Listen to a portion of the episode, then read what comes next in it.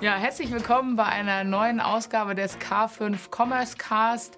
Mein Name ist Dörte und ich habe heute einen ähm, Stammgast, kann man ja schon fast sagen, alles, ja. Ähm, Ales Drabeck, er ist CTO von Lampenwelt und der Lucom Group. Äh, müssen wir aufpassen, dass ich es richtig ausspreche. Und äh, wir sprechen heute über ähm, AI im E-Commerce äh, und darüber hinaus, äh, was Lampenwelt an Technologieneuerungen so an den Start gebracht hat. Alles herzlich willkommen. Schön, dass du da bist. Danke für die Einladung. Herzlich willkommen auch für alle. Ähm, ja, ich bin das zweite Mal hier ja. ja und äh, ich würde gerne dann referieren über unsere Entwicklungen, was wir die letzten Monate gemacht und wo auch geht die Reise in die nächsten Wochen und Monate in die technologische Setup von Lampenwell und. Herzlich willkommen zum K5 Commerce Cast. Gemeinsam mit unseren Partnern präsentiert euch das K5 Moderatorenteam tolle Use Cases sowie die neuesten Entwicklungen und Trends aus der Welt des digitalen Handels. Zu Beginn ein kurzer Hinweis in eigener Sache, denn die Black Week ist in vollem Gange und wir haben ein geniales Angebot für euch. Bis einschließlich 24.11.2023 erhaltet ihr 50 Euro Rabatt auf eure Tickets für die nächste K5 Future Retail Conference die am 25. und 26.06.2024 im Estrell Berlin stattfindet. Also greift jetzt zu und sichert euch eure Tickets für das deutschsprachige E-Commerce-Gipfeltreffen des Jahres unter konferenz.k5.de. Gebt einfach bei der Bestellung den Rabattcode K5 Black Week, alles klein und zusammengeschrieben, ein. Also schlagt zu und sichert euch jetzt eure Tickets. Wir freuen uns auf euch. Eigentlich ist ja schon das dritte Mal, dass wir zusammen Oder dritte ne? Mal, ja, Wir stimmt. hatten schon mal einen Podcast zusammen über eure ERP-Einführung, die ihr in äh, mega galaktischer Geschwindigkeit ja hingelegt ja. habt. Können wir gleich auch noch mal drüber reden, wie da jetzt der Stand ist. Und dann warst du auch ja ähm, Teil der K5-Konferenz in diesem genau Jahr. Genau so ist das. Mhm. Ja. Ja, also schön, dass du wiedergekommen bist. Es tut sich ja immer einiges. Die Entwicklungen sind rasant. Und ähm, ihr, wir haben jetzt im Vorgespräch gerade gesprochen, das war ein KPI, den fand ich sehr interessant. Ihr habt 60.000 SKU im Online-Shop, also alles Lampen für alle möglichen Lebensbereiche. Und ähm, benutzt ihr eigentlich schon ähm, KI oder Machine Learning in Richtung Kunde, ähm, um das Einkaufserlebnis irgendwie zu verbessern? Weil bei der schieren Masse an Lampen ähm, ist das ja sicherlich eine Herausforderung für eure Kundschaft, immer da das richtige Produkt zu finden. Genau, ähm, aber in den ersten Schritt fokussieren wir uns eher auf die Backend-relevanten Themen und hauptsächlich was betrifft die Daten äh, und die richtig zu vorbereitet für die Kunden. Ja. Mhm. Das schon verbessert die User Experience, weil wir dann auf die Product Detail Seite auch viel ja. bessere äh, Dateninformationen haben. In den zweiten Schritt haben wir jetzt auch neue Suche eingeführt, die da, wo sich die Algorithmen äh, jetzt, sage ich, ein bisschen anpendeln müssen. Ja. Äh, aber wir sind dann, ähm, wir haben da sehr hohe Erwartungen von, sage ich, die AI-Funktionalitäten in die Suche und in den Recommendation, dass uns das, sage ich, dem, dem Kunden hilft, auf den nächste, mit dem nächsten Level zu kommen, weil bis jetzt war das sehr rudimental, was wir angeboten haben in den Shop. Das bedeutet, das sind, sage ich, die Fokusthemen für die nächsten Monate. Aber wie gesagt, wir haben eher äh, gestartet mit dem AI in Richtung Backend, Daten, mhm. Prozessen und so weiter. Mhm. So, und auch ein bisschen das Thema Superpower von unseren Mitarbeitern zu geben durch AI. Äh, und ich glaube, die richtige Frontend-Verbesserungen werden wir nächstes Jahr, so in den nächsten zwölf Monaten sicher sehen, weil da haben wir einige coole Ideen in Pipeline. Ja. Ah, das ist ja sozusagen also Vorgehen nach Lehrbuch. Ne? Erstmal Basis, Groundwork äh, richtig und ordentlich machen, um dann sozusagen nach vorne, nach draußen besser zu werden. Ähm, wenn du jetzt sagst, ihr habt im Backend erstmal angefangen, prozessual, auch so erste kleine Baby-Steps vielleicht mit AI oder KI oder Machine Learning, Automatisierung, you name it, äh, zu machen. Wie kannst du da ein paar Beispiele vielleicht nennen, was ihr da gemacht habt und wie man sowas sozusagen in die Organisation kriegt, dass da eine Bereitschaft ist, äh, so neu und anders zu arbeiten? Ja, gerne. Ich meine, wir können das aufteilen. Auf einmal ist das Thema Superpower von den Mitarbeitern, da kommen wir ein bisschen später dazu. Und zweite Mal ist das Thema wirklich so, wie kombinieren wir die verschiedenen Applikationen äh, mit dem AI, um einfach die Prozesse äh, einfacher zu machen, um die Automatismen reinzubringen. Ja. Meine, wir sind äh, mit unseren Shops in 18 Ländern. Anfang nächstes Jahres wollen wir weitere Länder aufmachen, in ganz Europa zu sein. Das bedeutet, wir haben da relativ viel Komplexität im Sinne auch von Sprachen, äh, Anpassungen an die einzelnen Länder und so weiter und so. Was kann man zum Beispiel als Beispiel sagen? So relativ das populäre Thema mit Produktdaten, ja, ja. also Bilder und äh, Fotos. Und da haben wir relativ gut kombiniert, glaube ich, verschiedene AI-Technologien. Wir haben eine neue PIM zuerst eingeführt, überhaupt die Basis zu haben. Ja. Dann haben wir die Daten in diese neue PIM äh, eingeführt. Wir haben früher noch vor eineinhalb Jahren irgendwo sechs Attributen. Äh, in der neuen PIM haben wir 90 Attributen. Das bedeutet, jetzt ist dann die die Aufgabe, wie wir die ganzen Daten updaten, äh, in, um die ganzen Attributen zu füllen. Da hilft schon AI, weil wir suchen zum Beispiel die Datenblätter von unseren Lieferanten, um die richtigen Attribute zu finden und dann automatisch äh, Ach, äh, übertragen in, die, äh, in, den, in den PIM. Den, den zweiten Schritt haben wir das angebunden auf äh, Deep AI, äh, Deep L für Übersetzungen. Mhm. Ich meine, wie gesagt, 18 ähm, Sprachen. Ja. Äh, deswegen auch das ist jetzt vollautomatisch, wo alle neue Produktdaten, die eingelegt werden in ein System, System werden automatisch in eine Sprache übersetzt. Das nächste ist, wir haben jetzt Anbindung an ChatGDP gemacht, um die freie Texte zu schreiben. Ja, wenn, wenn, man geht auf die Produktdetailseite, sieht man die Attributen, ja, mhm. aber sieht man auch so immer so kurze kreative Beschreibung. Ja.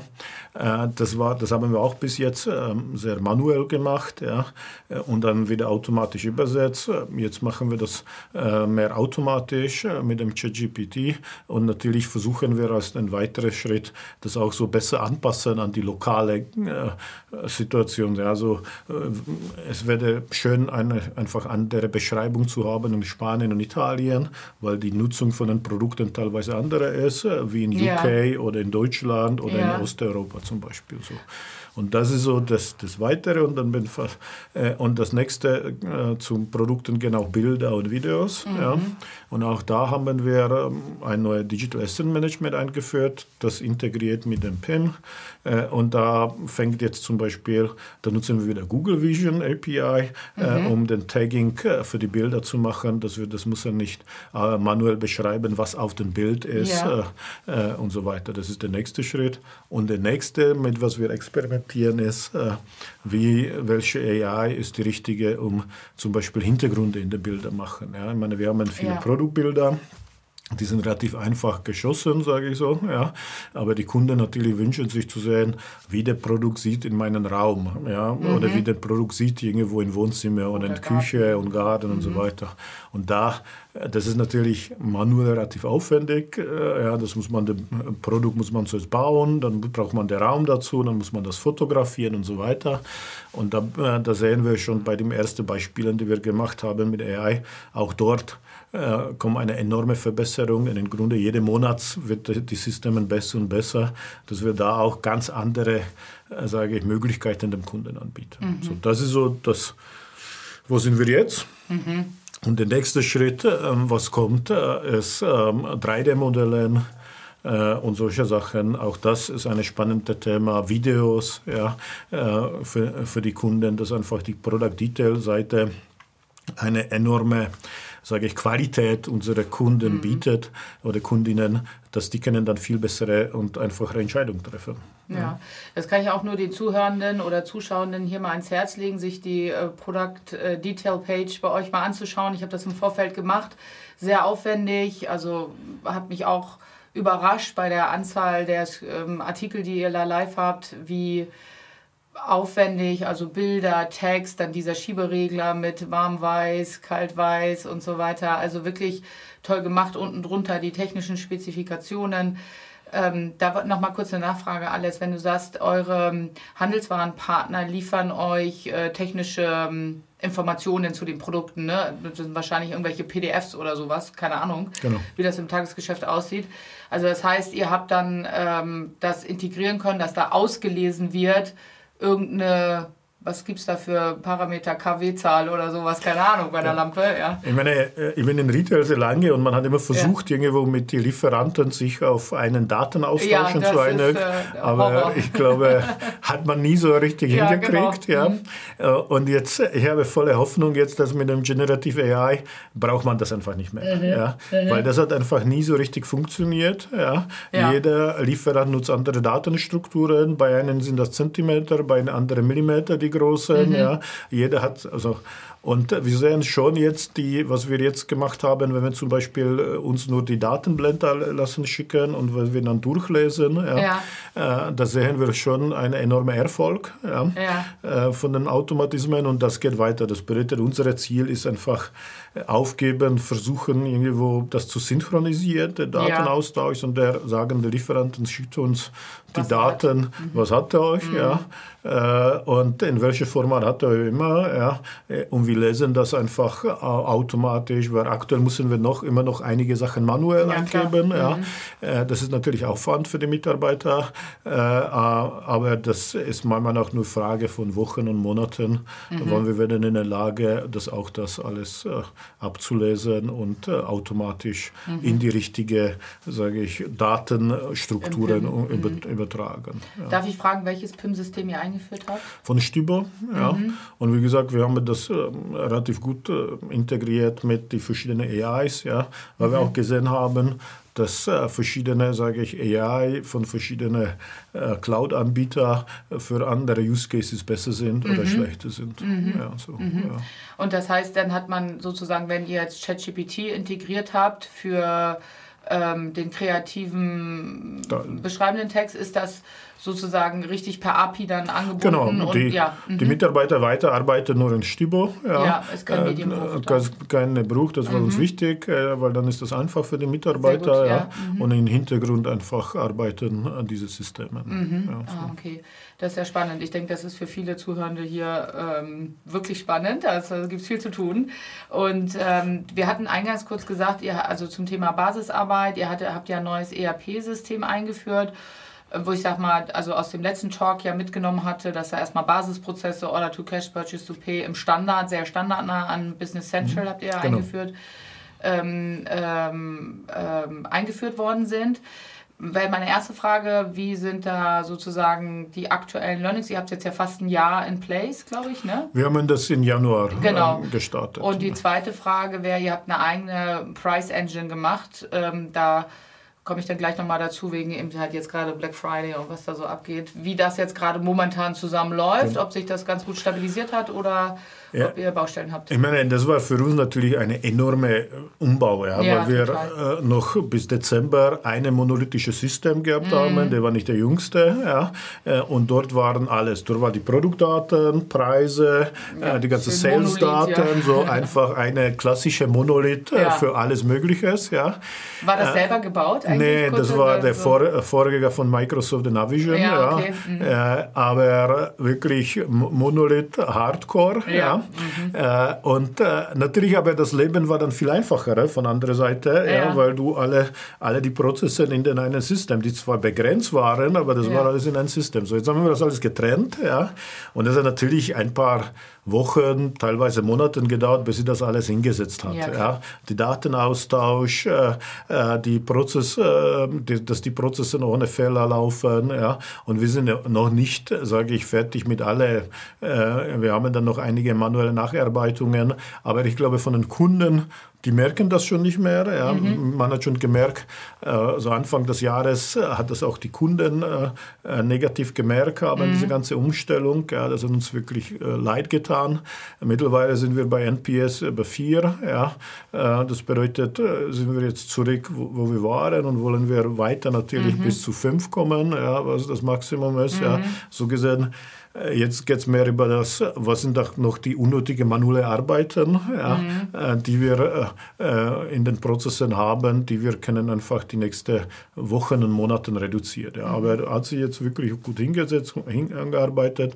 Man weiß, welches System ist für was zuständig, wie die Daten austauschen soll. Haben wir jetzt alle auch die Daten alle gebracht mit dem Umstieg auf die neuen Systeme auf einen gemeinsamen Data Warehouse ja, von Databricks. Ja Äh, bei dem BC äh, haben wir noch, sage ich, äh, noch ein zusätzliche Module von unserem Microsoft-Partner äh, mhm. implementiert, die bestimmte E-Commerce-Prozesse machen. Ja. Und jetzt ist der richtige Zeitpunkt, äh, haben wir schon die ersten Prozesse automatisieren und jetzt freue ich mich auf die nächsten Wochen und Monate, auf, sage ich, durch die moderne Technologien und das, was alles jetzt kommt von Microsoft oder von anderen Firmen, ja, äh, dass wir das nutzen, um wirklich alle Prozesse, äh, sage ich, entweder vereinfachen oder komplett automatisieren. Mhm. Ja. Und also nochmal kurz zurück, das äh, Business Central mit der Industrielösung E-Commerce war ja, glaube ich, dann mit Mac IT Solutions genau, habt Mac ihr das IT. gemacht, habt ihr auch auf der K5 ein, ja. eine Masterclass, glaube ich, zu genau. gemacht. Ne? Ähm, äh, das ist ja das eine. Sehr standardnah stelle ich mir das vor, eingeführt, klar, aber wenn du dann eben Teile raustust, dann eben einen PIM raustust, ein, äh, eine Price Engine dann raustust, in Bezug zur Price Engine habe ich dann äh, die Frage, die habt ihr dann selber entwickelt, individuell auf eure genau. Bedürfnisse. Und jetzt habe ich gesehen im Vorfeld auf der Plattform, ist ja ungefähr, ihr habt ja, ihr, ihr macht ordentlich ähm, Cyber Week und es ist alles Mögliche ist reduziert. Äh, macht ihr, steuert ihr das über die äh, Preisengine, äh, diese ganzen Reduzierungen? Und wann, wo macht welche Reduzierung noch zu, bisschen, zu welchem Deckungsbeitrag Sinn? Oder macht ihr das irgendwie noch anders? Nee, nee, also das war, ich meine, äh, als wir den REP angeführt haben, äh, dann äh, war schon klar, wir wollen über 20 Länder ja. Ähm, verkaufen. Dann sind wir noch in mehrere als 20 Marketplaces, ja, das ja. kommt noch dazu. Dann haben wir noch B2B-Geschäft, wo gibt es ja. auch so die Kunden individuelle Preise ja, und Kunden individuelle Discounts. Ja. Deswegen war uns klar, dass das klassische REP ja, mhm. auch mit die, die, die kann das nicht handelt. Ja. Das bedeutet, das REP bei uns handelt die Einkaufpreise ja, und die ganze Konditionen und so weiter. Mhm. Ja. Und dann haben wir gesagt, okay, wir bauen wir wollen nicht nur, sage ich, externe Lösungen einführen, ja, sondern wir machen einen Mix zwischen dort, wo wir glauben, wir können hat eine Edit Value, wenn wir selber entwickeln, mhm. ja, weil die Systeme wegen der, auf dem Markt sind, die sind entweder zu komplex oder nicht genug mature, ja. Mhm. Und dann haben wir gesagt, okay, wir bauen Price Engine auf, äh, auf AWS, ja, mhm.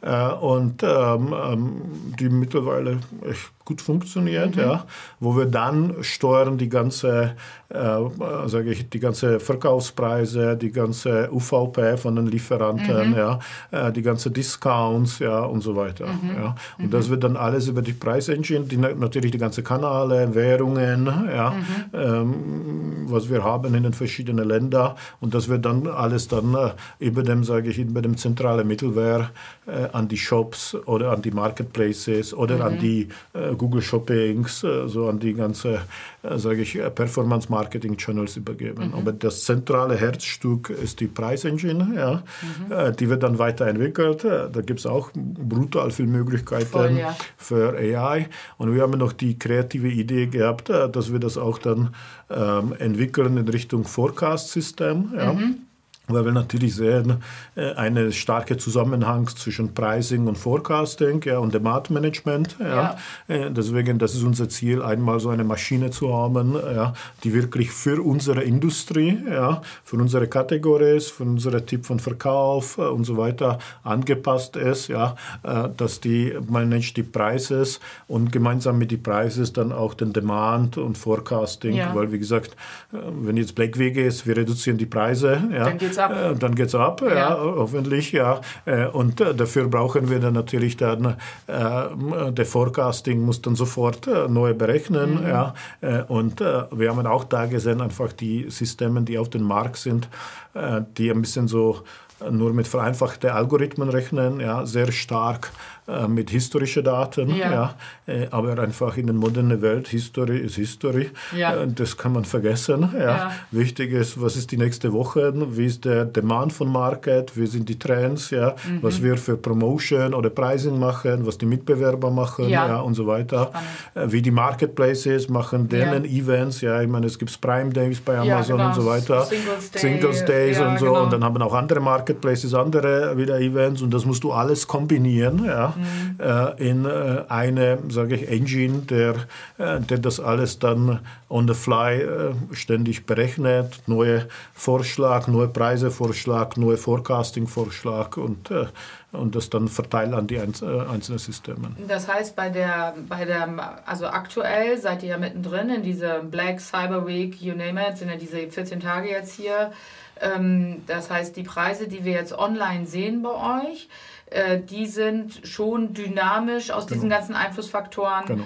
Ich frage nochmal jetzt mit meinem, äh, frage nochmal nach, das heißt, diese äh, Price Engine, die kennt auch aktuelle Bestände, die ihr ja. habt, dass ich weiß, okay, äh, ich komme hier in äh, oder externe da also externe Daten fließen aber noch bei Human Brain rein, also dass man das sozusagen irgendwelche Leute den Markt beobachten und sagen, oh äh, der, keine Ahnung, Lieferant A, der geht jetzt selber, weil der macht selber Direct-to-Consumer voll in den Ausverkauf. Das, das so? fließt dann relativ automatisch, ja, wie crawlen, äh, sage ich, die, die mhm. Preise ja, mhm. äh, für die Hand, Handelsware. Ja. ja. Äh, dann, äh, dann bekommen wir die Daten auch von Google, mhm. ähm, also die, die, die normale Daten, die auch zur Verfügung andere Firmen stellen, mhm. von, von Trends, Google Trends, Google Shopping und solche mhm. Sachen. Ja, das wird auch das fließt da rein. Ja dass wir sehen, wie sich nicht nur der historisch entwickelt, sondern auch äh, Zukunft. Mhm. Ja, was ist der Demand? Wo steigt äh, die Nachfrage? Wo sind mehr Suchanfragen? Mhm. In welchem Land für bestimmte Kategorien, mhm. Subkategorien und so weiter? Mhm. Auch das fließt rein. Ja. Mhm. Äh, und dann wird dann berechnet äh, noch, äh, jede Produkt hat bestimmte Rolle in unserem Sortiment. Ja, ja. So, ja. Äh, dann haben wir irgendwo vier, fünf verschiedene Rollen für die Produkte und dann wird berechnet, bei für jedes Produkt dieses Scoring, so diese, diese Rolle von einem Produkt und basiert auf das äh, dann die Menschen, äh, sage ich, entscheiden, welche, äh, welche Strategie, welche Pricing-Strategie ja. Äh, wollen wir für verschiedene äh, Produkttypen basiert auf diese ganzen Daten äh, mhm. implementieren. Mhm. Ja. Und das sich ändert mit dem Zeit. wir sehen während dem Tag ja. oder während dem Wochenende, wie sich die Situation entwickelt. Ja, und da können wir auch sehr dynamisch reagieren. Mhm. Und diese Rolle, das, also diesen Score, den ihr dann vergebt, das ist sozusagen an der Wirtschaftlichkeit äh, wahrscheinlich irgendwie gekoppelt, welche Rolle der Artikel, oder ist es Schnelldreher, Langsamdreher? Das ist ein Zusammenhang zwischen Wirtschaftlichkeit ja. Ja, äh, und, äh, und äh, sage ich, die äh, die Market-Popularität, würde ich Alles sagen. Mhm. Ja, so, ja. Also, und äh, gibt, es dann, äh, gibt es dann auch Möglichkeiten als Mensch, die Maschine zu overrulen? Und ja, zu, ja das gibt schon. Ich das sag, die Maschine sagt minus 40 und ich sage nein, minus 60 Prozent. Das gibt es auch. Das also das gibt es auch. Und natürlich kann man das noch viel weiterentwickeln. Ja, also äh, die Maschine kann in Zukunft äh, verschiedene, in, verschiedene Alternativen arbeiten. Ja. ja. Die kann man dann mit A-B-Testing durchlaufen laufen ja. lassen. Ja, mhm. so Land A versus Land B zum Beispiel. Mhm. Ja, es, wird, es ist immer schwierig für ein Produkt zwei verschiedene Preise in ein Land zu haben. Ja, mhm. äh, aber man kann mit alten, äh, man kann sagen, ja, wir machen in Österreich, probieren wir diesen Preis und in Deutschland diesen Preis und dann sehen wir, äh, wie läuft äh, die Produkte besser, was ist dann, sage ich, die wirtschaftliche Ergebnis mhm. besser und so weiter. Das bedeutet, genau. der Dynamik kommt nicht nur, dass wir schnell ändern die Preise und reagieren auf den Marktsituation, ja, mhm. sondern auch, dass wir dann in Zukunft Sachen ausprobieren, basieren auf die AI-Vorschlägen. Ja, mhm. Und da hat auch der Mensch dann das Recht Aha. zu sagen, ich akzeptiere den Vorschlag nicht. Ja. Äh. Und äh, die, die, sag ich mal, die Unternehmensstrategie, die hinter dem Pricing dann steckt, die ist sozusagen, ist die getrieben von, wir wollen Preisführer sein oder ist die getrieben von, wir sind wettbewerbsfähig, was nicht immer bedeutet, dass ihr die günstigsten seid? Ja. Äh, ich meine, ich bin schon in Retail über 25 ja. Jahre. Ja. Viele Firmen haben gesagt, ich will der Preisführer sein. Ja. ja. Und es gibt, ich glaube, es gibt nur sehr geringe Anzahl von Firmen, die das wirklich geschafft haben. Ja. ja. Und diese Ambitionen haben wir nicht. Ja. Mhm. Das ist einfach utopisch. Ja. Es wird, findet man immer irgendwo ein preiswertere, preiswertere Produkt. In unserer Kategorie ist das noch, äh, sind viele Produkte einfach schwer vergleichbar. Mhm. Ja. Oder ist die, ich meine, Lampe ist nicht wie Lampe. Ja äh, und so weiter. Deswegen äh, unser Ziel ist einfach, äh, einen äh, der richtige Value for Money an dem Kunden anzubieten, mhm. ja, dass die einfach, äh, dass wir die, sage ich, fair Preise anbieten, ja, ja. Äh, welche aber auch für uns, äh, sage ich, vernünftige Margen generieren, mhm. um, um einfach die Profitabilität zu erreichen. Ja, und natürlich unsere Strategie weiter skalieren, Wachstum, ja, logischerweise. Mhm. Das bedeutet diese Kombination zwischen, was muss ich machen, um Wachstum zu schaffen, was muss ich machen, sage ich, dass, dass für die Kunden die Preise wirklich mhm. gut sind und was muss ich machen, dass irgendwo eine Profitabilität wird erreicht. Mhm. Ja? Und das ist immer so Balance zwischen diesen drei Sachen. Ja. Und habt ihr, habt ihr das, die Price Engine komplett selber in-house gebaut oder habt ihr euch da auch Unterstützung von außen? Wir haben einen externen Partner gehabt, aber also mhm. rein von der Entwicklung. Ja. Also sage ich, die Brains ist bei uns. Ja. Das war auch mhm. generell äh, unsere, sage ich, Idee, dass wir äh, für diese ganze Systemwechslung keinen generellen Unternehmen gehabt haben, wenn mhm. wir so sagen, und auch keinen externen Architekt, äh, ja, ja. sondern haben wir, sind das alles unsere Ideen, ja, mhm. und haben wir mit unseren Partners gearbeitet, die in verschiedenen Systemen uns entwickelt, mhm. äh, geholfen haben mit der Entwicklung, ja, mhm. aber sage ich, der Lead und die Ideen und natürlich haben wir uns gefreut von vielen Ideen auch von den Partners, ja, aber ja, das ist dann äh, auf die Logiken mhm. und so, das ist alles von uns gekommen. Ja. Weil das ist sehr wichtig, dass wir diese Ownership haben ja. Ja, äh, und dass wir nicht sagen können, das Projekt ist fertig und wir können nichts dafür, wir haben das umgesetzt, so wie hat ja, Firma XY uns gesagt und jetzt funktioniert das nicht oder nicht optimal. Ja. Jetzt können wir nur auf uns sauer sein. Ja. Und das ist eine gute, sage ich, äh, Schule für alle unsere äh, Teams, Mitarbeiter, ja. dass man sich einfach nicht ausreden kann. kann ja. Aber von anderer Seite ist auch sehr positive, weil die das selber geschaffen haben. Ja, ja. Das sind ihre Ideen dann geflossen. Ja, die haben auch einiges gelernt, was schiefgelaufen ist, ja mhm. und so weiter. Und davon wird man dann jeden Tag besser. Ja, äh, und jetzt haben wir die Basis und jetzt haben wir die Know-how. Ja, und jetzt können wir auch das äh, super aufbauen, mhm. ohne dass wir Angst haben, dass irgendwo ein externer Partner dann nicht mehr mit uns arbeitet und wir verlieren die, die Know-how. Aber mhm. wir haben ein paar, auch in den Preisengine haben wir so zwei, drei externe Entwickler gehabt von einer Firma ja, genau. äh, und äh, das, war, das waren gute Leute mhm. und die mhm. haben auch, auch gut geholfen. Mhm. Also. Und jetzt habt ihr ja sozusagen die Architektur von vor, sag ich mal, zweieinhalb Jahren komplett umgebaut oder seid ja noch mittendrin und baut ja vielleicht dann noch weiter um von diesen Monolithen hin zu, ich würde jetzt mal in meinem Jargon Best of Breed nennen, also es ist eine genau. äh, heterogene Architektur mit verschiedenen Touchpoints der Mitarbeitenden die in der Wertschöpfung irgendwas tun. Und jetzt haben wir Cyber Week und jetzt geht's ab und jetzt skaliert das Ganze mal peakmäßig nach oben. Wie belastbar ist denn das alles? Läuft das gut durch alles oder ähm, bis jetzt ja, muss ich ja. so. Äh, toll, toll, ja. toll, toll. Wir werden aber sehen, äh, der Cyber Weekend kommt noch, ja, ja sage ich. Dieses ja. Wochenende oder was Nächste Woche, ja, das ist der, der Hauptpeak. Ja. ja. Äh, und ich hoffe, dass das haltet aus. Wir, haben, äh, wir sind absichtlich nur in Cloud gegangen ja, und, und wir haben, ich glaube, vor zwei Wochen ein bisschen kleine Feier gemacht, unsere äh, lokale Hosting abgeschaltet. Ja. ja. Also das letzte, die letzten Maschinen sind ja. äh, ausgeschaltet. Ja. Und so gesehen äh, hoffe ich, dass die Cloud skaliert. Ja. Wir haben natürlich auch da uns äh, Gedanken gemacht, äh, wie schnell, was müssen wir machen, dass die Cloud schnell skaliert. Ja. ja. Wir haben auch einige Tests durchgeführt. Ja. Wenn so wir sagen, genau, mhm. wenn das zehnmal so viel wird, ähm, ja. halte das aus oder nicht. Ja. Mhm. Äh, und äh, wir haben auch relativ, sage ich, ähm, intensive Reporting eingeführt die mhm. letzten Monate, dass wir sehen, auch da, wenn wir, äh, sage ich, mehr in Near-Time die perf mögliche Performance-Probleme, das haben wir früher nicht gesehen. Mhm. Ja. Also, ich, wo wir das gesehen haben, ist, wenn die Kunden haben uns gemeldet, dass der Shop hat Probleme, ja, ja, oder der Customer Care hat uns das gemeldet. Ja. Mhm.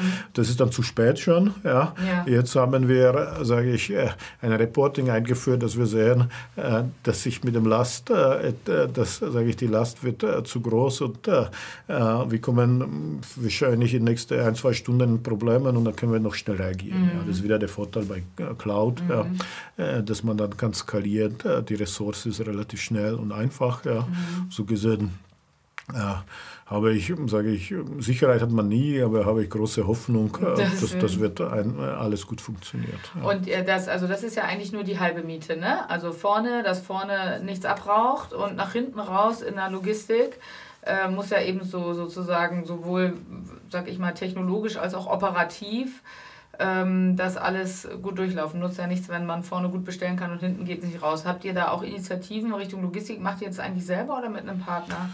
Äh, wir, äh, wir, machen, wir haben Mix, wir haben zwei Warehouses, ja. ja einmal mit Partner äh, und einmal eigene, ja. ja weil äh, das eigene in Corona war zu klein, so diese typische ja. Problem, hat man dann schnell einen Partner äh, und äh, ich sage mal zwei Warehouses und von denen liefern wir in ganz Europa, ja. Mhm.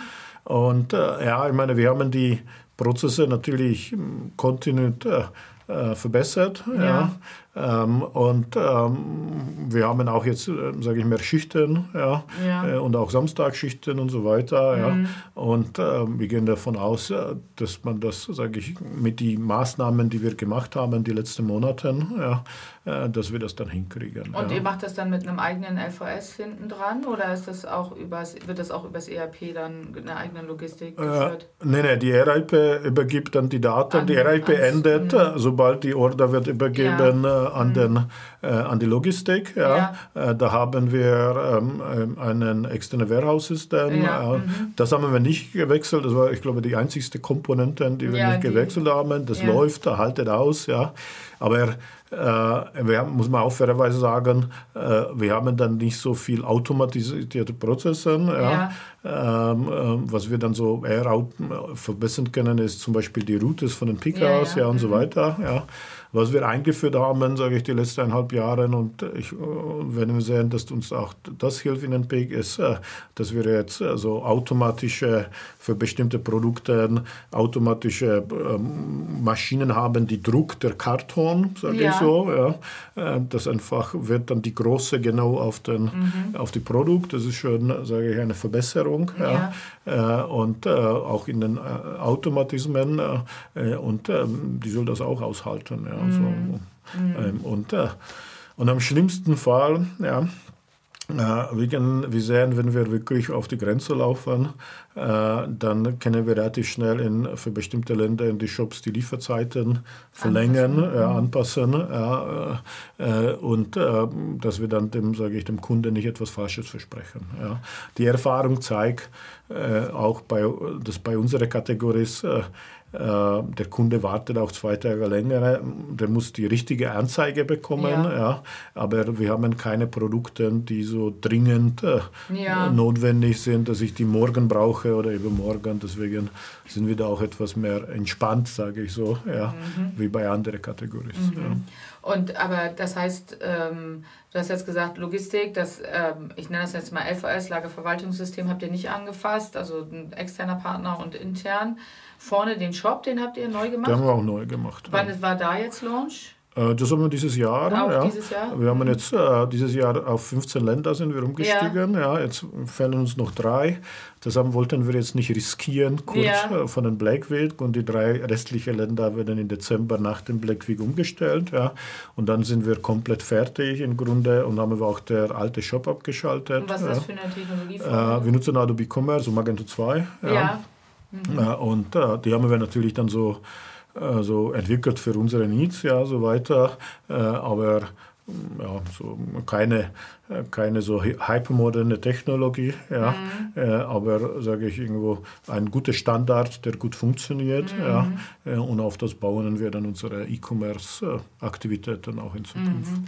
Ja. ja. das ist, weil ihr ja sagt, sozusagen zwei, zwei USPs, äh, sagt mir, wenn ich es richtig zusammengefasst habe, habt ihr ja sozusagen rausgenommen. Einmal ähm, sozusagen Produktdaten, weil das ist ja absoluter USP, genau. wie ihr da sehr gut das alles darstellt und da dann AI jetzt auch schon äh, integriert und die Preisengine auf der genau. anderen Seite, während, sag ich mal, in der vertikalen Order und so weiter alles möglichst nahtlos im Standard Genau so ist das. Ne? Ja, so. Mhm. Und das nächste, was wir gemacht haben, wir haben dann, wie gesagt, neue Suche eingeführt. Ja. Mhm. Äh, Da sind wir rausgegangen von den Adobe E-Commerce Standard und äh, haben wir Bloomreach eingeführt. Ja. Ja.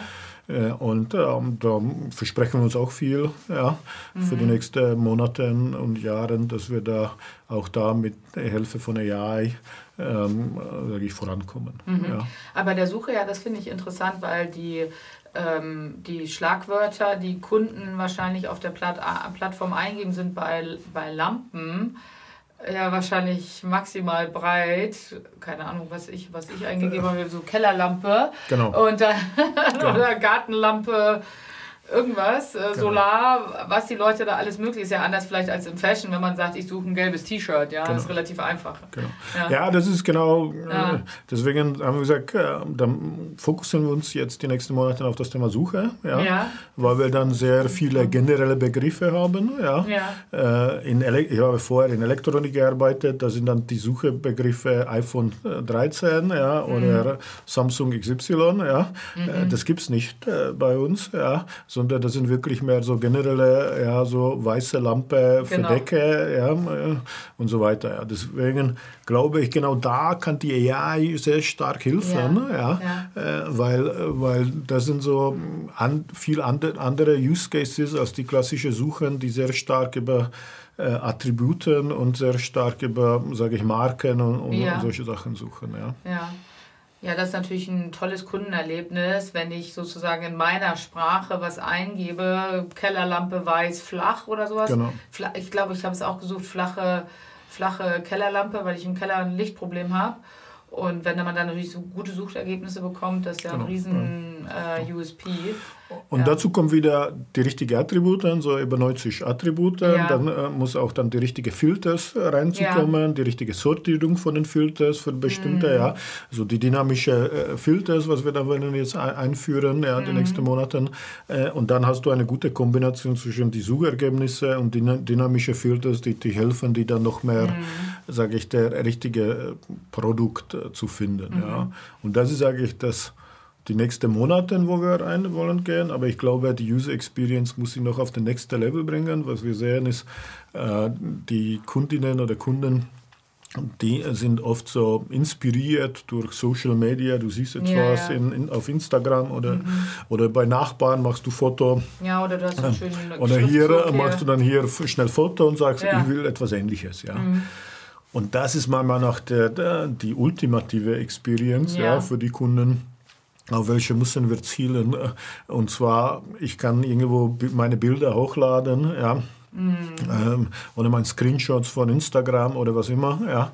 Mhm. Äh, und, die, und die Suche sucht mir dann ähnliche Produkte. Ja. das, ja, das, So, da, das glaube ich, das wäre schon, Mhm. äh, schon ein guter Schritt voran. Ja. Darf ich aber jetzt noch mal eine, kurz eine Frage rückwärts? Das alles, was dann sozusagen in dieser ultimativen Kundenerfahrung dann hoffentlich endet, basiert ja wieder darauf, dass wir im PIM sehr sauber die 90 Attribute pflegen. Genau. Das heißt, das Team bei euch, das diese ähm, unterschiedlichen heterogenen Daten der Lieferanten und so weiter bekommt oder auch von euren Eigenmarken, wie auch immer von den Herstellern dann, ähm, haben die sozusagen Kontrollmechanismen oder äh, machen die eine QS auf die Produktdaten in irgendeiner Form, also eine Qualitätssicherung? Ja, ja, wir haben Kontrollmechanismen Ja. im ersten Schritt, äh, dass wir einfach äh, bestimmte Attribute müssen gefühlt sein, sonst äh, ist ein Produkt nicht zu verkaufen. So, das sind so automatische Kontrollmechanismen und das Mhm. Ja. kannst du dann definiert pro Kategories und Ja. so Sachen. Ja. Und jetzt wieder, jetzt machen wir so äh, ein Experiment. Äh, jetzt bauen wir so interne Boot äh, äh, mit die, äh, sage ich, mit die Cloud-Anbieter. Äh, der soll über die ganze Produktdaten durchgehen und dem internen Mitarbeiter einfach mm, die Antworten geben auf den produktrelevanten Fragen, weil zum Beispiel Ja. unser Customer Care bekommt sehr viel produktrelevanten Fragen. Ja. Und da sehen wir so zusätzliche Effekte zu das Thema, sage ich, Data Qualität QA, ja, äh, wenn, der, äh, wenn, der oder wenn die Generative AI liest jetzt die ganze PDFs mit den Datenanleitungen, ja, mhm. äh, dann vergleicht das mit den Attributen ja, und dann sagt, ah, hier ist aber falsche Eingabe. Ja, ja. So, ja. das sind nicht äh, diese Luminet, sondern ja. diese, ja, was ist dann richtig? Ja, So, ja.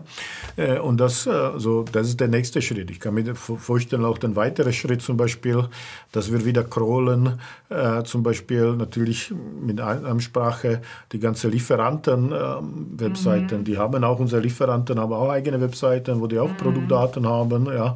Wenn wir das scrollen und vergleichen, dann können wir wieder die Qualität ein verbessern, Delta, ja. also ein mhm. Delta sehen und so mhm. weiter. Ja. Äh, das bedeutet, aktuell machen wir das dann immer noch diese QI relativ manuell. Ja. Mhm. Äh, aber mit dem Zeit, äh, wenn die dann mehr und mehr Inputs bekommen und dann sollen, dann geht es mehr über, dass die Menschen die Entscheidungen treffen. Ja. ja. So, ich habe drei Quellen, drei verschiedene Daten, was ist richtig. Ja, ja. Genau. Am schlimmsten Fall muss ich die Lampe messen, ja, um herauszufinden, was die richtige Eingabe. Ja. Aber ich glaube, genau, das macht dann den Leuten mehr Spaß, als irgendwo so manuell Daten transferiert von links nach rechts. Ja ja, das ist ja einer dieser großen Fortschritte, die wir dann hoffentlich dadurch durch AI jetzt haben, dass diese stupiden Tätigkeiten genau. ähm, abgeschaltet werden. Jetzt hast du gerade den Kundenservice bei euch erwähnt. Ähm, was ja draußen passiert ist, ist, dass viele eben halt schon und über einen langen Zeitraum haben wir uns als Kunden auch viel darüber geärgert, die Chatbots einsetzen. Äh, am schlimmsten finde ich immer den bei Amazon, hat er ihnen geholfen? Nein, ich habe mein Problem nicht gelöst. Ähm, erste Frage ist, setzt ihr Chatbots ein? Und zweite Frage, ich habe gesehen, ihr bietet die Beratung an. Da stehen dann aber schon richtige Menschen noch dahinter, oder? Die dich dann in der Lichtkonstellation für zu Hause beraten. Genau, also zu, den, äh, mhm. zu der ersten Frage. Äh, ich beschäftige mich mit dem Thema auch Chatbot seit, ich glaube, über zehn Jahren. Ja. Ich habe immer so, äh, eine von meinen Zielen war, einen coolen Chatbot aufzubauen, der wirklich dem Kunden hilft. Ja. ja habe ich äh, erst einmal bei Metro und Carib probiert, so ein Wein-Chatbot zu machen, weil man hat gedacht, man hat, und nicht nur den Menschen hilft, sondern man auch skaliert die interne Know-how. Ja? ja. Äh, bei Metro hat man dann viele Sommeliers gehabt, ja, und man wollte dann das skaliert, die Kenntnisse von den Sommeliers, ja, ja äh, an die Masse, ja, durch so einen Chatbot. Er ja, hat nicht so optimal funktioniert. Bei Konrad habe ich, hat man wieder viele Mitarbeiter in den Filialen. Das waren super Techies gehabt. Die haben fantastische äh, Kenntnisse über alle möglichen technischen Produkte, ja, ja. in absoluter Detail. Und da war die Idee, können wir das, diese Know-how, ja, bringen äh, zu einem Boot, dass man auch nicht nur in die Filialen, sondern wo das begrenzt ist einfach, sondern alle, alle Kunden diese ja. äh, Fragen und Antworten beantworten. Mhm. Hat auch nicht geklappt, aber habe ich für zwei zweimal gut gelernt. Ja. Mhm. Jetzt drittes Mal schaffe ich das. Ja.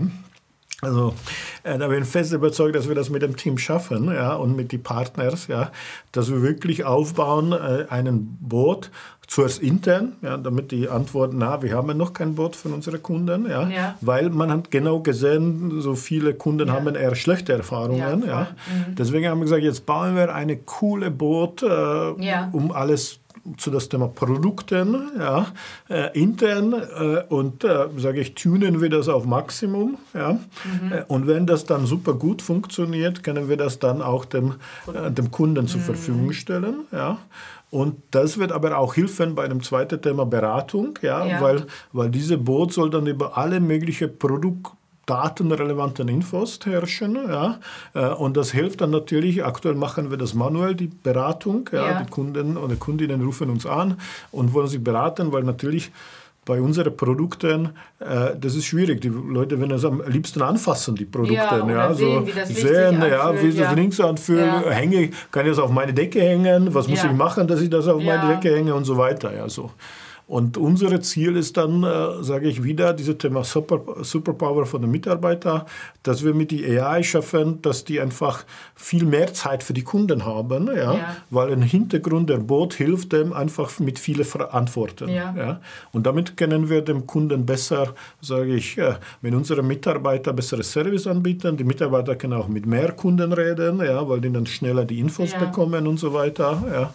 Und können wir dann so einen Boot äh, weiter verbessert bis zu einem fantastischen Ergebnis. Mhm. Ja, und zuerst dann können wir das ja. Und das ist das eine Thema. Und das ist natürlich das zweite Thema, alles, was hat zu tun mit Bestellungen. Ja. ja.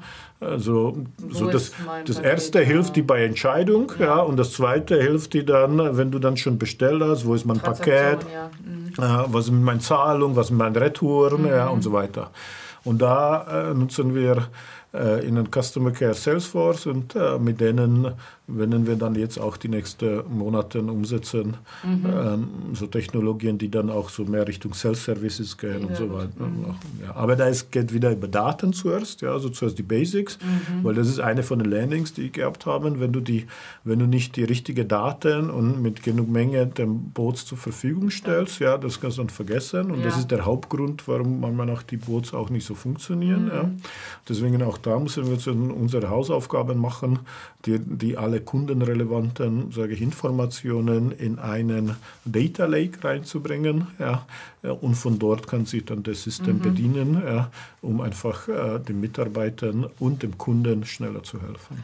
Und wenn du sagst, ihr wollt ähm, sozusagen zunächst intern mit so einer Art äh, Chatbot ähm, arbeiten, um die Mitarbeiter zu befähigen, auch äh, sozusagen selber mehr über diese vielen Produkte dann im Zweifel zu erfahren. Ich glaube, ähm, äh, wenn ich es richtig gelesen hatte, war jetzt DM zum Beispiel, die so eine Art internes ChatGPT äh, für ihre Mitarbeitenden eingeführt haben, wo es wahrscheinlich auch um Produkten und Produktvielfalt geht und so. Das heißt, so diese Ideen, die ihr dann da habt, die basieren auch auf dieser Technologie, ähnlich wie ChatGPT, also genau. Large Language Models oder so. Ja. Genau, Im Hintergrund laufen immer die, die Large Language Models. Mhm. Ja. Die mhm. Frage ist, welche. Ja. ja. Nimmst du dann von Microsoft, nimmst du dann mhm. von Google oder nimmst du etwas anderes? Ja. ja. Äh, und, äh, und das wir, das ist jetzt diese, eher die experimentelle Phase. Ja. ja. Und natürlich äh, Richtung Mitarbeiter kannst du sie, hast du auch mehrere Use Cases. Ja. Mhm. Wir, wir konzentrieren uns auf die Produktdaten, ja. aber du kannst auch zum Beispiel die HR-relevanten Fragen ja, ja, mhm. oder du kannst so alles um äh, alles, was geht über interne Prozesse. Ja? Mhm. Das ist auch die nächste Thema. Ja? Also, wir haben jetzt zum Beispiel viele neue Systeme eingeführt ja. und dann gibt es Fragen. Ja? Ja, so, ja, wo passiert wo was? Passiert was ja. Was muss ich jetzt drucken oder in welches Screen muss ich gehen, wenn ich will bestimmte Prozess durchführen und so weiter. Ja, so. Da kann man auch solche Boote bauen. Ja. Also deswegen, ich weiß nicht, ich habe das auch gelesen, dass DM hat etwas gemacht, in welche Richtung haben wir etwas ja. gemacht. Wie gesagt, äh, bei uns ist der Fokus auf die Produkte von ja. einer Seite und von anderer Seite auf die alles, was um zu tun mit Order und Retouren geht. Mhm. Ja. Aber äh, das ist nicht das Ende. Mhm. Ja. Äh, Aber dann ist doch, korrigiere mich, wenn ich sage, okay, ich will meine Mitarbeitenden per AI auch unterstützen in was tue ich wann. Ich habe jetzt eine Frage in meinem Arbeitsablauf da brauche ich eine Art von Dokumentation. Genau. Habt ihr, bei, als ihr das ERP-System jetzt äh, äh, neu eingeführt habt, eine umfangreiche Dokumentation angelegt, wo was jetzt passiert in der neuen Architektur? Ja, das ist natürlich der Vorteil, wenn du neue Systeme ja. einführst. Ja, also ja. Äh, haben wir natürlich nicht geschafft überall, ja, ja. aber ist die, die Situation ist natürlich viel besser ja, ja äh, als äh, vorher, wo wir überhaupt keine Dokumentation ja. gehabt haben. Ich glaube, da sind wir nicht die Einzigsten. Also Nein, die, das ist bei allen äh, Die große Teil von Firmen haben äh, die Dokumentation sind die zwei Mitarbeiter, welche seit 20 Jahren da arbeiten genau. und die wissen das und man Jetzt hofft, genau, man hofft, dass die verlängern, dass der Zeitpunkt, wann die zur Rente gehen, ja, und die dürfen nicht in Urlaub gehen, weil sonst ist Dokumentation weg. Ja. Mhm.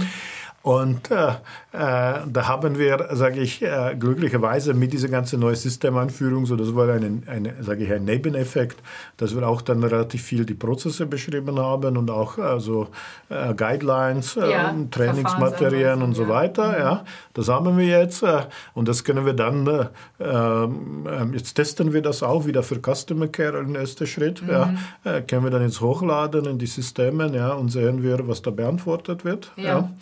Äh, und natürlich, das Gute ist, man kann nicht erwarten, dass solche System antwortet alles, ja. Aber wenn du dann irgendwo so Feedback Loop hast, wo du sagst, ähm, wie, wie, hast du vorher bei Amazon gesagt, ich habe hab ich meine Frage beantwortet, ja oder nein, ja, mhm. dann würdest du auch schnell lernen, ja, ja. welche Fragen werden nicht noch nicht beantwortet, ja, ja und dann kannst du nacharbeiten, ja, mhm. mit deiner Dokumentation. Und das ist manchmal noch viel effektiver, ja, als wenn man jetzt man sich hinsetzt und sagt, oh, mir fehlen noch ein paar Dokumentationen, wo fange ich an, ja. So sieht siehst du aber mit dem Feedback von den Mitarbeitern, wo, wo muss ich nacharbeiten. Mhm. Ja, so. Und dann, wenn äh, so eine Dokumentation ist ja schnell auch überholt, also weil sich ständig ja Sachen vielleicht auch verändern. Äh, ihr habt ja wahrscheinlich laufende Projekte, dadurch verändern sich vielleicht auch Prozesse wieder. Habt ihr da ein extra Team vielleicht, was darauf aufpasst, dass immer die Art Doku up-to-date ist, sozusagen? Oder ist da jeder selbstverantwortlich? Ich habe das auch so früher gesehen, das hat nicht funktioniert mit den ja. extra Teams. Ja? Also, äh, also zum Beispiel Metro, große Firma, hat man das gehabt, ja, ja, aber das war so Mission Impossible. Ja, Also der, äh, der Team kannst du unendlich groß machen. Ja. Wo ich meine Hoffnung habe wieder, ist, äh dass man einfach die die Product Owner oder Product Ownerins oder die, die Prozess Owner oder Ownerinnen ja, dazu bringt, dass die, wenn die etwas ändern, dass die das zum Beispiel ein, äh, durch Sprache, was einfacher ist, als etwas zu schreiben, ja, ja einfach diktieren. Ja. Ah, ja. Mhm. Äh, und dann hast du jetzt äh, Speech-to-Text-Systeme äh, mhm. und dann hast du dann die Dokumentation mhm. wieder. Mhm. Ich glaube, da müssen wir eher die Leute dazu bringen, ja, mhm. dass wenn ich live bringe irgendwo Änderung, ja, dass ich das noch beschreibe, da tut es sich die Leute immer schwer, die, die Zeit mhm. zu finden. Aber ich glaube, wenn wir das zum Beispiel mit Sprache kann ich so mhm. Äh, anmoderieren, ja? ja. Äh, oder wenn ich dann nur irgendwo Screenshots mache, ja, ja. und die AI das durchcheckt und beschreibt, ja, immer das ist auch möglich mittlerweile, ja. Mhm. Das würde wieder äh, sage ich, die, die Datenentstehung vereinfachen, ja. ja. und damit hast du dann diese Probleme erledigt. ich habe nicht mehr das Glauben, einfach die Leute dazu motiviert äh, oder irgendwo ein, ein eigenes Team dazu haben, immer das wird auch, ähm, dass man immer das beschreibt, ja. ja. aber ich glaube, da muss man auch Gedankenänderung haben, ja. wie entwickle ich diese Dokumentation. Mhm. Ja. Mhm. Mhm. So. Ja, das, ähm, das ist sehr spannend. Ich kann mir vorstellen, dass ihr bei der Vielfalt an Produkten und dann sozusagen mit der viele Warenbewegungen, viele Preisbewegungen ergeben zusammen, sage ich immer, das absolute Chaos. Ne, wann wurde was zu welchem Preis verkauft? Das Business äh, Intelligence bei euch eine große Rolle spielt, also Auswertungen und dann Ableiten für neue Handlungen oder andere Handlungen.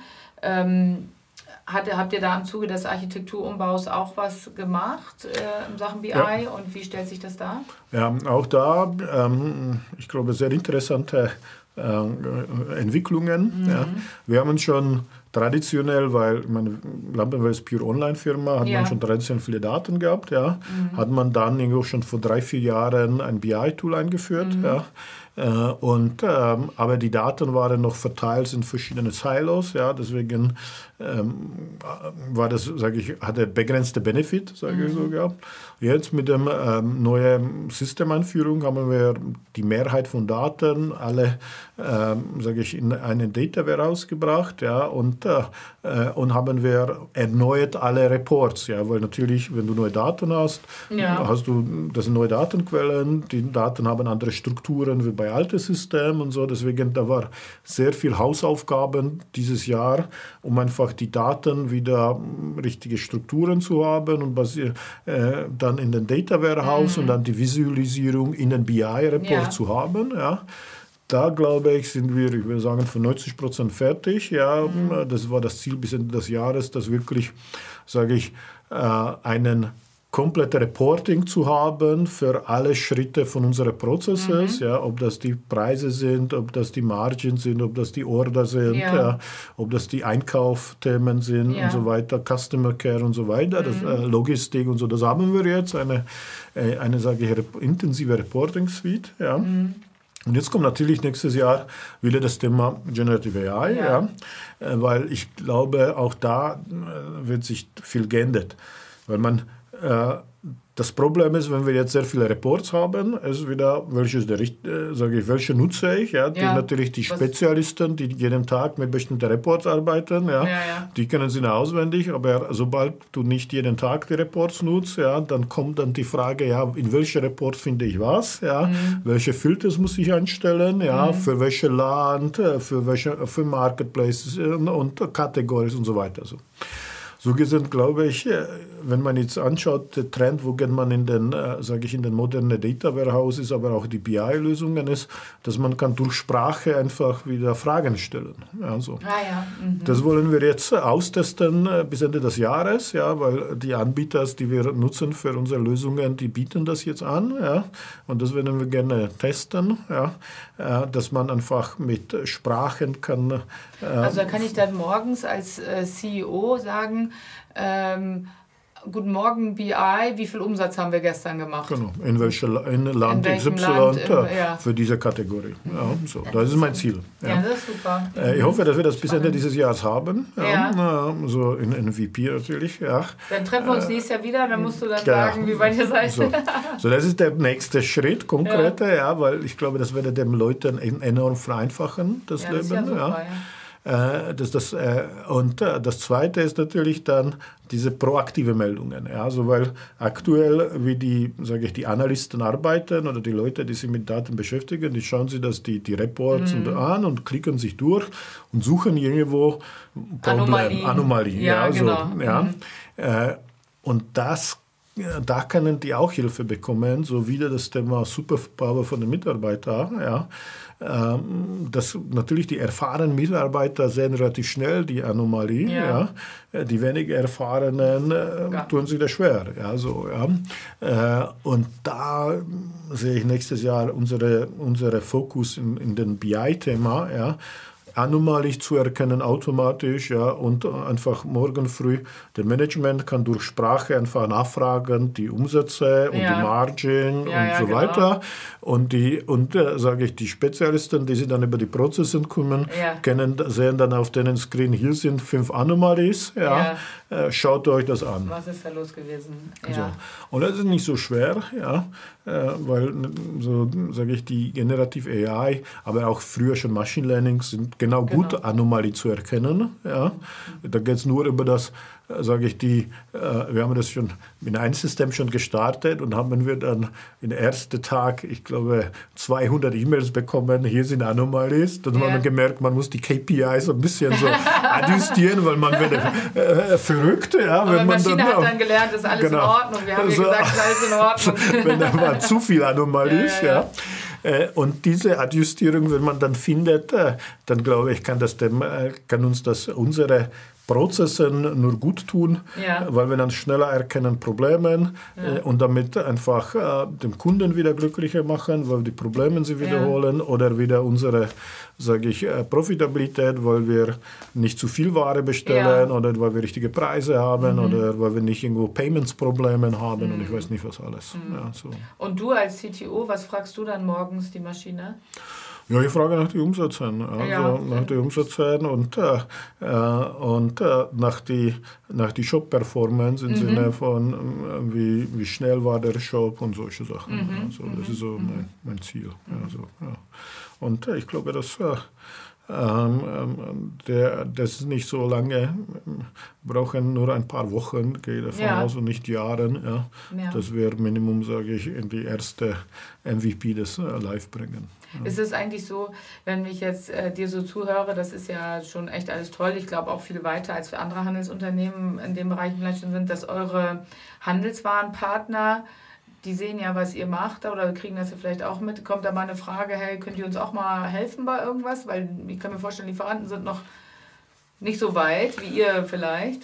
So, so aktuell äh, läuft die Hilfe, sage ich ja, die Diskussion zwischen äh, verschiedenen Firmen in unserer Gruppe. Ne? Wir ja. haben in der mhm. Lucom-Gruppe sind wir äh, vier, äh, Lampenwelt ist das größte mhm. und deswegen da fängt auch jetzt viel mit, äh, sage ich, ähm, Know-how-Sharing ja, ja und wie macht man was, weil jeder ist auch ein bisschen auf andere Level von ja. äh, und äh, das ist, sage ich, der erste Schritt. Ja. Mhm. Äh, aber ich kann mir das auch vorstellen in Zukunft, ja, Kooperationen, Kooperationen und ja. Äh, solche mhm. Services mhm. auch den Lieferanten zu mhm. bieten, weil ich glaube, ich meine, wir sind eine mittelständische Firma. Ja? ja. Äh, und äh, wir können erfolgreich sein, wenn wir die richtige Kooperationspartner ja, haben. Genau. Ja? Mhm. Das sind die, äh, die richtigen Lieferanten, die richtigen Produzenten äh, die richtige Softwareanbieter, die ja. richtige Entwicklungspartners. Ja.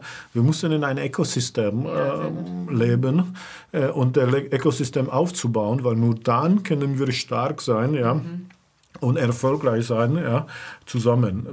Ich halte nichts, äh, irgendwo in Silos zu arbeiten. Ja. Ja und alles nur für uns selber, ja, äh, das bringt uns ähm, nicht weiter. Das, ja. Dafür sind wir zu klein, ja, mhm. sondern ein Ökosystem, ja, so eine Plattform, ja, äh, die würde uns, sage ich, gut tun. Ja, mhm. Und ich glaube, die werden gut tun, alle, alle Teilnehmer. Ja, mhm. Und das ist nicht nur für unsere Branchen, sondern ich glaube auch in anderen Vertikalen ja. ist das immer hilfreich. Ist das hilfreich ja. Also davon bin ich auch überzeugt. Also früher haben wir oder versucht, die Silos innerhalb des Unternehmens aufzubrechen. Jetzt müssen wir Silos genau. über und äh, außerhalb der Unternehmensgrenze ein bisschen aufbrechen, um erfolgreich zu sein. Das ist dann eigentlich auch sozusagen meine Abschlussfrage, wenn jetzt sozusagen ähm, Machine Learning, AI immer mehr und mehr wirklich Logik übernimmt äh, und uns sozusagen prozessual und analytisch viel, viel besser macht im E-Commerce. Was glaubst du denn alles? Wo geht denn da, äh, also auf der einen Seite technologisch vielleicht die Trends hin, hatten wir schon immer mal angerissen, wohin es geht, aber auch wo ist dann in der Zukunft der USP, wenn das alle gleich gut können, nehmen wir mal an, ja, es können alle gleich gut, weil allen steht ja AI zur Verfügung und das auch zu nutzen wo liegen dann im E-Commerce deiner Meinung nach dann zukünftig die USPs? Ich glaube zuerst, äh, auch wenn alle haben den gleichen Zugriff zu den Technologien, ja. ja äh, hängt das und fällt das sehr stark auf die Leute, die in der Firma sind. Mhm. Ja, und äh, auf die Stimmung in die Firma und auf das Management und die Mitarbeiter mhm. und so mhm. weiter. Ja. Weil früher hat man auch, sage ich ein Beispiel Mobile, wenn Mobile gestartet hat, ja. Könnte jeder auch Mobile-App bauen. Ja. ja. Äh, die war auch alle zu verfügbar. Ja. ja. Die Technologie war auch nicht irgendwo super komplex. Ja. Trotzdem waren ein paar Firmen, die das gut gemacht haben ja, mhm. und umgesetzt haben und haben denen Geschäft dann skaliert. Ja. Mhm. Äh, und äh, viele Firmen, die das verschlafen haben. Mhm. Ja. Und das wäre das Gleiche mit der AI. Ja. Und das, mhm. das ist das Gleiche mit jeder neuen Technologie. Ja. Äh, am Ende hängt das auf die Leute, wenn man die richtigen Leute hat, die richtige Strategie, die richtige, sage ich, Stimmung in die Firma, so ausprobieren, machen mhm. und so weiter. Ja. Fehlertoleranz. Genau, ich habe so ja. mein Motto, done is better than perfect. Ja, ja genau. so, was ein bisschen, sage ich, für deutsche Unternehmen ein bisschen schwierig ist zu verstehen. Ja, aber, Besonders im ähm, Mittelstand. ja, ja. Äh, und deswegen, äh, deswegen das ist das eine. Ja. Mhm. Äh, aber ähm, zurück zu der äh, Frage. Ähm, ich glaube, die Trends gehen eindeutig dort, äh, dass die, dass die Mitarbeiter sie anfangen, kümmern über die Added-Value-Themen für die mhm. Kunden. Ja, das können neue Services, ja, mhm. das können äh, bessere Produkte sein, ja, mhm. so, so einfach auch, äh, das können, sage ich, äh, spezielle Technologien, ja, so wie zum Beispiel nutze ich IoT in, in unsere ja. Produktkategorien und so weiter, ja. Das bedeutet, man wird viel mehr dem Mitarbeiter Zeit gewinnen, ja, mhm. äh, um einfach, äh, äh, der, sage ich, die Innovation schneller zu vorantreiben. Ja. ja. Und das begeistert die Kunden, mhm. ja, weil die Kunden wollen immer etwas Neues. Ja. Man, ja. Das, was war heute oder gestern, interessiert mich nicht, was mhm. nächste Woche, ja, mhm. sondern ich will etwas Neues, ich will mehr, etwas Interessantes und so, und so weiter. Ja. Und man hat einfach nicht immer die Zeit gehabt, ja, mhm. weil man musste bis jetzt sehr viel bearbeiten, manuell und, und, Excel. und, Excel. und ich weiß nicht was alles, oder Daten kopiert von System A in B ja. und in C und dann irgendwo Papier mit Papier arbeiten, was nicht was alles. Ja. Und das, das ist, sage ich, das eine Trend, dass einfach die, die Mitarbeiter mit deren Know-how äh, können dann ständig neue Themen umzusetzen, mhm. äh, auf die Produktebene, Marketing und überall, äh, was, Serviceebene, was wieder die Kunden begeistert. Das ist das eine. Und ich glaube, das zweite ist dann auch äh, äh die Veränderung von den, wie die Kunden einkaufen. Ja. ja weil der, sage ich, der, äh, der E-Commerce, der Shop-Prinzip hat sich die letzten 20 Jahre nicht wirklich verändert. Ja, die Shops sehen äh, relativ ähnlich aus. Äh, sage ich, mit dem Ausnahme vielleicht hat sich mal auf Mobile optimalisiert, mhm. aber das war's. Ja. Und, und ich glaube, auch da würde dem Kunden äh, werden die ganz andere Experience erwartet mhm. in Zukunft. Ja, also mhm. in unserem Beispiel, äh, warum nicht, äh, äh dass ich ein Foto von mache von meinem äh, Wohnzimmer ja, mhm. Äh, und die Lampe kann ich dann direkt automatisch in die Wohnzimmer positioniert und dann mhm. durch Augmented Reality mir das noch anschauen, ja, wie die Lampe da hängt von der Decke und wie das dann, ob das dann die richtige Produkt ist oder äh, selektiv anderes. Ja, das mhm. würde natürlich eine fantastische Experience für ja. die Kunden. Äh, und wird auch natürlich äh, zum Beispiel reduziert das Thema Retouren ja, mhm. massiv. Das bedeutet, dass es nicht nur dass dem Kunden das hilft, ja, sondern hilft das dann auch, sage ich, den ganzen ökonomischen KPIs, ja, um, um zum ja. Beispiel das Thema Retouren zu reduzieren. Mhm. Ja. Mhm. Das heißt, deine Überzeugung ist, dass Unternehmen, die heute schon auf diese Technologien setzen, dann auch in Zukunft eben teils strategische Gewinner sein werden. So Technologie ist ein wesentlicher Aspekt im E-Commerce, genau. um auf der Gewinnerseite zu sein. Genau so ist das. Genau, äh, das glaube ich. Und äh, ich glaube, dass einfach die, äh, was ist anderes wie noch vor zwei, drei Jahren? in früher in Retail hat nicht nur, ich sitze auf die Technologie, sondern auch Size Matter. Ja. Mhm. und mit den neuen Typen von Technologien, wie hast du schon vorher gesagt haben, dass die auch verfügbar sind, einfachere für, ja, für andere Firmen, ist jetzt die Chance für den Mittelstand, ja, äh, dass man auch der äh, viel besser der Business skaliert, wenn man auf die richtige Technologie sitzt. Mhm. Ja. Das Thema Size Matter ist meiner Meinung nach etwas weniger wichtig geworden jetzt oder wird auch in den nächsten zwei, drei Jahren, ja. ja. sondern eher, sage ich, der Mindset Matter, das Innovation und die Customers Experience Matter und so weiter. Ja, noch viel mehr wie vielleicht vor vier, fünf Jahren. Ja. ja das ist das eine. Ja. Äh, und das zweite ist natürlich, gibt es jetzt irgendwo wieder die, sage ich, äh, die Chance äh, für neue Firmen, ja, mit den neuen Technologien äh, neue, neue Businesses zu starten. Ja. Das ist jetzt wieder die nächste Welle. Ja. ja. Ähm, wenn jemand hat coole Ideen, ja, ich glaube, es ist die richtige Chance, mit den coolen Ideen zu starten ja, und dann die nächsten zwei, drei, vier Jahre Erfolg zu haben. Ja. Das bedeutet, ich würde sagen, die Karten mischen sich neu. Ja. ja. Äh, aber ich glaube, es werde noch, und das ist immer so mit dem Lifecycles, diese Lifecycles werden noch schneller wie den anderen. Ja, das bedeutet, die Scheren zwischen die nicht mitgemacht haben ja, und die, die welche äh, das richtig einsetzen, werden größere wie vielleicht in die vorigen Lifecycles. Ja. ja, das heißt, die, die heute schon einen Haufen technische Schulden haben, die kommen noch mehr in die Bredouille. Die müssen Gas geben. Müssen, ja, ja, äh, Gas geben, ja. Weil, äh, weil das wird jetzt nicht mehr nee, äh, toleriert. Das wird nicht mehr toleriert. Ja, ja. ja, alles vielen Dank. Ich drücke euch die Daumen für die Cyber Week, dass alles ähm, in der Skalierung dann funktioniert am Wochenende. Viel Erfolg und vielen Dank, dass du da gewesen bist. Danke für die Einladung. Ich ja. hoffe, das war interessant. Das und war interessant, äh, ja. äh, dann vielleicht sehen wir uns wieder in ein Jahr und genau, äh, machen wir Follow-up. ja, dann machen wir Follow-up. Vielen Dank. Bitteschön. Dann.